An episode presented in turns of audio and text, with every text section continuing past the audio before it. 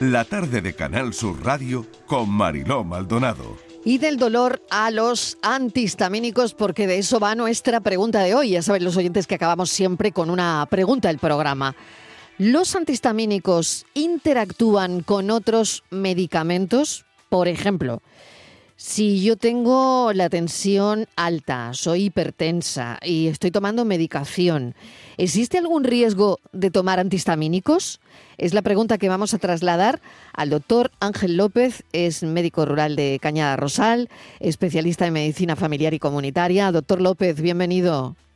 Hola, buenas tardes. Buenas tardes a todos. Bueno, pues le he lanzado ya la pregunta. Eh, antihistamínicos y medicación para la hipertensión. ¿Cómo se llevan?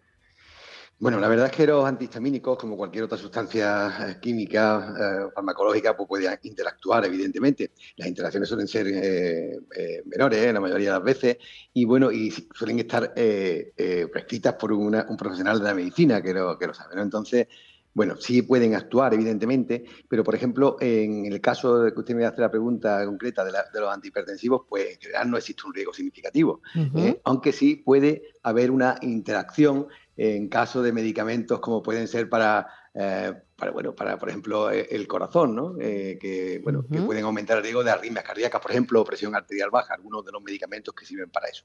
Pero eh, dentro de los antihistamínicos hay, hay, varias familias, bueno, y nosotros ya desde hace tiempo utilizamos los antihistamínicos de segunda generación, que, bueno, tienen menos posibilidad de interacción. Y, por ejemplo, una persona que esté tomando antidepresivos y antihistamínicos, ¿qué pasa con eso? Bueno, pues es cierto que los antidepresivos y los antihistamínicos pueden interactuar también. ¿eh? de todas formas, los, las interacciones más comunes o los efectos secundarios más comunes son la somnolencia, efectos secundarios neurológicos como confusión, alucinaciones y temblores, aumento de un riesgo de un síndrome que hay que se llama serotoninérgico, que es un poco raro, pero bueno, que también puede ocurrir. Pero es verdad también, eh, insisto en ello, que, la mayoría de las veces nosotros utilizamos medicamentos que son seguros, eh, conocemos su... Generalmente los médicos eh, cuando recetamos un medicamento, cuando prescribimos un medicamento, lo hacemos conociéndolo de antemano y, teniendo siempre en cuenta la seguridad del paciente. ¿no? Y, es verdad que los antihistamínicos con los antidepresivos hay que tener un poco de cuidado porque, por ese motivo que he dicho, son aumentan sobre todo la somnolencia ¿eh? y los efectos Le iba a preguntar, claro, le iba a preguntar por eso, ¿por qué hay antihistamínicos que dan sueño? Parece que los de nueva generación menos, pero somnolencia y sedación. Efectivamente. Eh, son medicamentos que, bueno, que sobre todo los de primera generación, que atravesaban la, barrera, la barrera hematoencefálica, que llamamos nosotros, la barrera del cerebro, y entonces pues producían ese tipo de somnolencia. De hecho, algunos de los antihistamínicos de primera generación eh, se utilizaban en pediatría para sedar a los niños cuando no dormían eh, y, daban, y daban sueño. Y algunas veces cuando tomamos, cuando tomamos algún medicamento antihistamínico para los resfriados, usted sabe que tenemos nos da una cantidad de sueño terrible, efectivamente, porque son e, esos anticatarrales están asociados a antihistamínicos generalmente de primera generación, y entonces dan un aumento de somnolencia. Pero porque lleva un componente, eh, no sé por qué, por qué nos da sueño. Bueno, pues por, eso precisamente porque llevan, eh, atraviesan la barrera hematoencefálica y uno de los efectos secundarios. Claro, hematoencefálica es la barrera que sube al cerebro. Exacto, entonces eso es lo que, eso hace el medicamento. Claro, claro, claro. Qué y entonces aumenta esa somnolencia porque eh, uno de los efectos secundarios, sobre todo eh, uno de los efectos que puede producir un antihistamínico es la somnolencia. Y entonces, eh, el caso de medicamentos de segunda generación, como los antihistamínicos de segunda generación, que no atraviesan esa barrera hematoencefálica, no producen tanto ese aumento de somnolencia. Y le pongo otro ejemplo, eh, doctor López. Si tengo un resfriado, ¿no?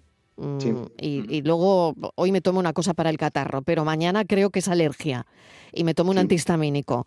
¿Esto mm, estoy haciendo bien, mal, regular? me está haciendo regular. Lo estoy haciendo regular, ¿no? Claro, claro, no decir mal. Vale, vale. En realidad, en realidad, eh, cuando si está tomando usted un antihistamínico, eh, si toma además un anticatarral, que a veces llevan asociado, en algunos casos llevan asociado, la mayoría de las veces, llevan asociado otro antihistamínico, pues está tomando usted dos medicamentos para las mismas circunstancias, que hace que los efectos secundarios eh, aumenten y por lo tanto, bueno, va a tener usted mucho más efectos secundarios que si lo tomara solamente uno. Pero es verdad también que, eh, bueno, la, mayoría de las personas no, hacen esas cosas, ¿no? Suelen, suelen tomar los medicamentos, que es lo que llamamos nosotros la automedicación, medicamentos que ya conocen que le han prescrito su médico en otras ocasiones para esos síntomas ya conocidos. ¿eh? Si una cosa nueva, hay que consultar siempre al médico. Eso es muy importante. ¿eh? Eso es muy importante lo que acaba de decir el doctor. Bueno, eh, riesgo aumentado de somnolencia o sedación si uno se toma una copa y ha tomado un antihistamínico.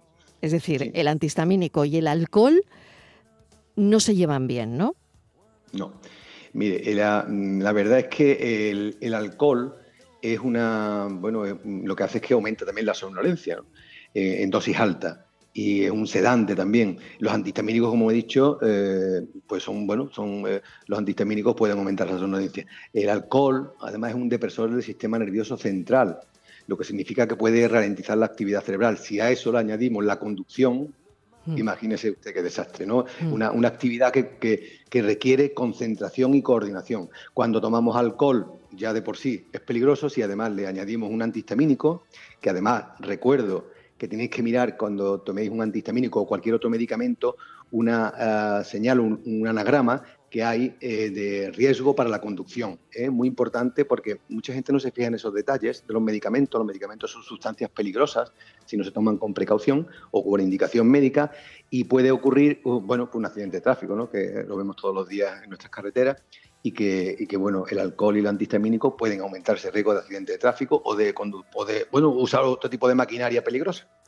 Por lo tanto, muy importante lo que ha dicho el doctor, ver el anagrama esto viene, eh, me imagino que en, la, en, la, en el prospecto, en la cajita, doctor, el anagrama de riesgo de la conducción o riesgo para la conducción, mejor dicho, ¿dónde lo encontramos? Sí, eso eh, generalmente casi todos los medicamentos en la, en la, parte de fuera, no siquiera, ni siquiera en el prospecto, en el prospecto también lo, advierte, pero en, la, parte de fuera trae una serie de, en la caja trae una, serie de anagramas, como por ejemplo que necesita frío, eh, a qué temperatura puede conservarse, si tiene riesgo para conducción, en fin, una serie de cosas que, que lo pone claramente, que ya los conocemos todos y que, y que bueno, que, que, lo tenemos que tener en cuenta a la hora de tomar cualquier medicamento que utilicemos eh, de automedicados, ¿no? Pero ya le digo que la mayoría de los medicamentos deberíamos de utilizarlos, si no si no lo hemos tomado anteriormente prescrito por un médico, deberíamos utilizarlo siempre bajo prescripción médica, excepto aquellos que ya conozcamos y que ya nos haya recetado nuestro médico previamente para ese mismo, para ese mismo síntoma. Doctor Ángel López, le agradecemos enormemente su tiempo, médico de Cañada Rosal, especialista en medicina familiar y comunitaria, y hoy hemos puesto sobre la mesa pues eso que tomamos porque ya nos lo han prescrito y no va, no va bien, como decía el doctor, el antihistamínico. Pero hay muchas cosas que teníamos que saber del antihistamínico que hoy eh, hemos aprendido. Gracias, doctor. Un abrazo enorme. Muchas gracias a vosotros. Muchas gracias. Me despido en un segundo porque dentro de nada llegarán los compañeros Natalia Barnés con el Mirador. Gracias por estar ahí. Mañana a las 4 volvemos como siempre a contarles la vida. Adiós.